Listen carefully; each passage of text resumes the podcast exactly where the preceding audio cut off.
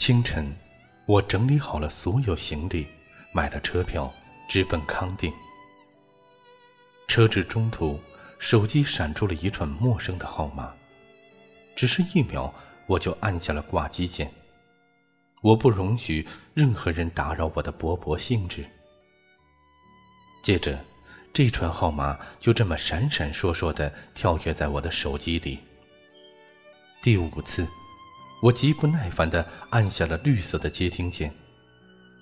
我还没发火，听筒那边便传来了惹人哀怜的哭泣声。此刻，对于我来说，她不过是个素未谋面的陌生女人。的确，我不认识她，甚至从来没有听过她的名字。她恳求我回去，帮忙写一封信给你。他说：“你最爱我写的文字，每次只要广播里朗诵我的文章，你都会兴奋不已。”你虽然是我众多读者中的一员，可是，多么遗憾，生在同城，我竟不认识你。正当我犹豫是否该回去时，电话里忽然冒出了一个男人的声音：“你回来吧，这也许是他生前最后一个愿望了。”我熟悉他的声音，他是市广播电台男主持。经常找我约稿，怪不得他会有我的电话。下午三点十三分，我在医院的病床上见到了他的真容。病房里站满了当地的媒体工作者，床前放着水果和鲜花，惨白的床单与嫣红的花瓣形成了刺眼的对比。他挣扎着想要起身迎接我。被我快步上前制止了。他形如枯槁，面色蜡黄，看一眼都使人心底发酸。你是他唯一的儿子，也是我忠实的读者，今年十七岁。他现在只想借我的双手写一封信给你，这是我此刻仅知的一些关于你和他的事情。他倚在窗前看雨，背着房门，对我的到来毫无察觉。相比昨天，他的精神好了很多。摊开信纸，他絮絮叨叨的开始回忆关于你的往事。我问他：“这些要不要写下来？”他郑重其事的说：“要写，要写，不写你都会忘记的。”儿子，那年你不过七岁，尚且不明白爱情到底是什么东西。你爸卷着家里所剩的积蓄和另外一个女人远走高飞的时候，你正在大院里拨弄破旧的玩具小卡车。我心如死灰，万念俱灭。山盟海誓的爱情就这么眼睁睁的甩我而去了，我没有办，只有把所有的悔恨和怒气全部撒向你。皮条像大雨一样落在你的身上，你一面哭，一面说着：“妈。”你要是不喜欢我玩小卡车，那我以后再也不玩小卡车了，再也不玩小卡车了。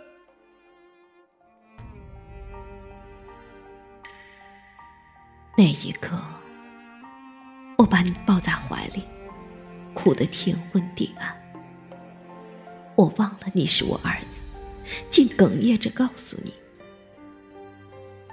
他不要我了。跟别的女人跑了，你拍拍我的肩膀，凑在我耳边跟我说：“妈妈，妈妈，别害怕，你还有我呢，我永远都不会不要你。因为你这番话，我哭得更厉害了。为了维持以后的生活，第二年我去副考场做了小工。因为上班时间太紧，我再也不能接你回家。下午五点，我知道你放学了，儿子，对不起，我不能去接你。此刻，我正扛着一袋八十斤重的烟筒往车上跑，一袋两毛钱，我算过。每天扛三十袋，只要十天，我就能给你买个新书包。我没想到，你竟会独自一人从学校跑来看我。副考场的大门有保安，他们不让你进去，于是你站在门口一直等。晚上八点。我风尘仆仆的推着三轮车刚出来，就看到了路灯下的你。你知道吗？我有多担心？从你们学校到副考场，足足五公里，那么多的车，那么多的人，那么多不可预料的危险，你要是出了什么事，我该怎么办？我刚想对你发脾气。你就笑着朝我跑来，还把双手神秘兮兮的背在身后。妈妈，你猜猜里面到底攥着什么呀？累了一天，我哪有心情？我板着脸径直往前走，你跑上来拦住我的去路，并恭恭敬敬的把两个大红苹果递给我。妈，今天六一节。学校给每个小朋友都发了大苹果，我不喜欢吃，所以给你吃。儿子，你是妈生的，妈还不了解你吗？你最爱吃的就是苹果。以前你爸在的时候，你每次上街都吵着嚷着要大苹果，你不吃。是舍不得，妈知道。我没哭，因为我在你的作文本上看过。你说，你最怕看见妈妈的眼泪。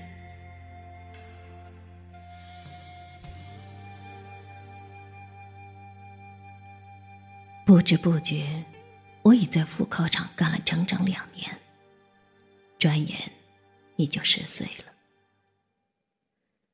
每天放学，你会跑来这里默默的等我。你和门口的保安早已混得很熟。为了不耽误学业，一到门口，你就会很自觉的摊开书本，坐在花坛上写家庭作业。保安们被你感动了，说从来没有见过像你这么懂事的孩子。于是。破例让你进门，并允许你去保安室的办公桌上写作业。也是因为这样，你才有机会看到我工作时的狼狈模样。当我扛着八十斤重的烟筒，踉踉跄跄的跑出仓库时，你恰巧从男厕所里出来。我没看到你，我只能弯着腰，一袋一袋的数着背。有几次。腿软的差点跪下，但一想你正在门口笑眯眯的等我回家，又忽然有了力气。我得早点搬完这三十袋，出去见你。我不能让你等得太久。这一切都被你看到了。回家的路上，你执意要我坐在三轮车的车兜里。妈，以后我来载你。我笑了，儿子，你才十岁，你能载得动我吗？上坡的那条小路，你蹬了上去，又退了回来。我说：“在，坐着，让我来吧。”不用，妈，你累了一天了，不能再辛苦了。最后，你不等了，直接把车连我一起推上了大坡。儿子，看着你一路大汗淋漓，却又无怨无悔的跑着，我心里真有种说不出的难过。你才十岁。这个年纪，你本该享受妈妈的溺爱和无忧无虑的童年，可我却让你受了那么多苦。凌晨，我偷偷去看你，桌上放着你昨晚写下的日记，我才看到其中一句，就掩面逃了出去。从今天起，我再也不会让妈妈。受任何委屈。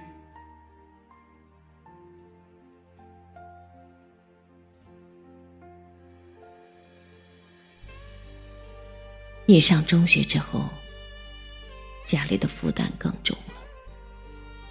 为了帮我减轻负担，你把课余的所有时间都用去捡塑料瓶，因此成绩下降的特别厉害。老师找我谈话。你是不是工作太忙了，对他疏于管教啊？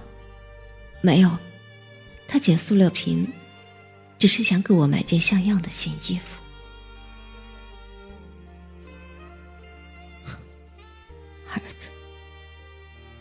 我该对你说点什么？是责骂你呢，还是好好抱抱你？你看，你都和我一样高了。你一直没有告诉我，你经常腿疼的厉害。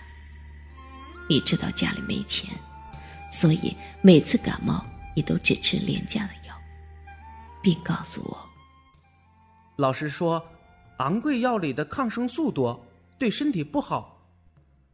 体育课上的突然晕厥，致使你再也隐瞒不了腿疼的事情。检查报告出来的那天。我蹲在医院的厕所里哭了整整一个下午。儿子，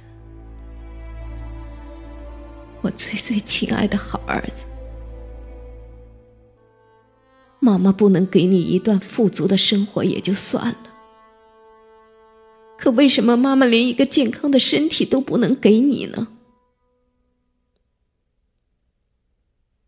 我真恨自己。甚至想过去死，可一想到孤苦伶仃的你，就马上打消了这个念头。不管贫穷还是富有，健康还是疾病，妈妈都应该不离不弃的陪着你呀。白血病虽然存活的概率很低，但不是代表没有，你要好好考虑。为了这十万分之一的希望，我决定把破旧的房子和叮当乱响的三轮车给卖出去。可你却不允许我这样做。妈妈，不管今后怎样，你都要好好的活下去。如果把房子都卖了，那么我走也会走的不安心。病房里的很多人知道了你的故事。接着，当地媒体找到了我们，在热心市民的帮助下，我凑足了你的第一笔手术费。就在曙光微微朝我招手的时候，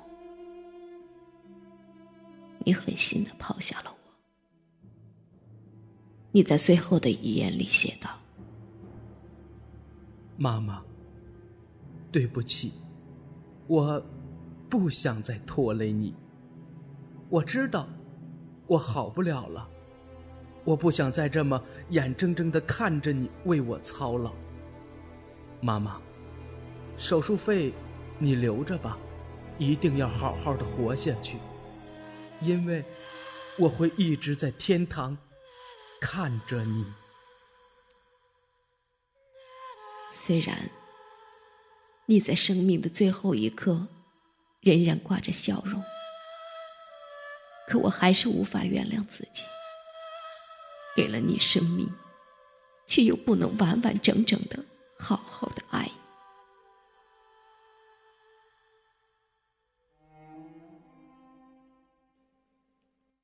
天气很好，和我第一次见他一样。这些天，他一直在断断续续的告诉我那些关于你的故事。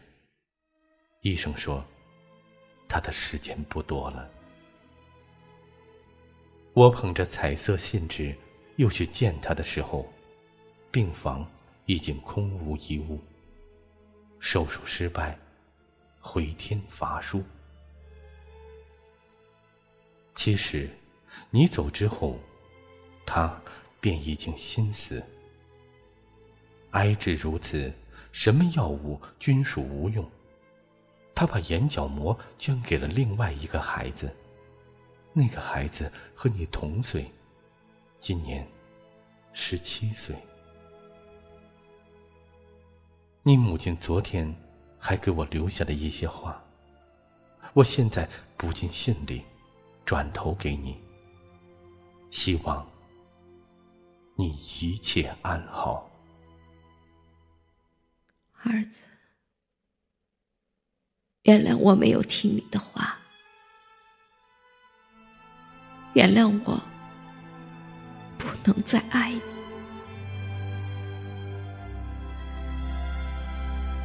如果有一天，你收到一封你的信，要记得来天堂的门口接我。